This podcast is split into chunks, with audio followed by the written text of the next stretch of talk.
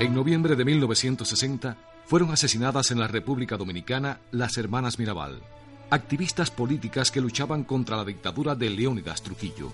En recuerdo a este suceso y como reclamo a fortalecer la prevención de la violencia de género en todas sus formas, se conmemora cada 25 de noviembre el Día Internacional de la Eliminación de la Violencia contra la Mujer. Por un mundo de paz, igualdad y respeto, di no a la violencia.